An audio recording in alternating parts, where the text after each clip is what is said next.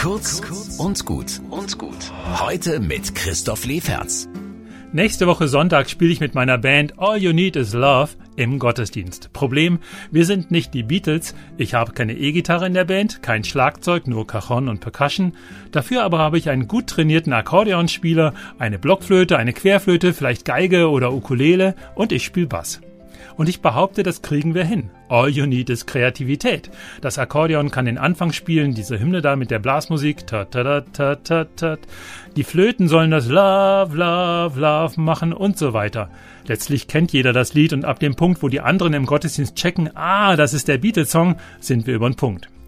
Das ist überhaupt der Grund, warum ich so gern Musik mache im Gottesdienst. Du musst nicht der Profi sein und es entsteht was im Raum. Die Leute sind so positiv, singen laut mit, so muss Musik sein. Und ich denke mir im Stillen immer den Wahlspruch vom alten Johann Sebastian Bach, Soli Deo Gloria, Musik zur Ehre Gottes.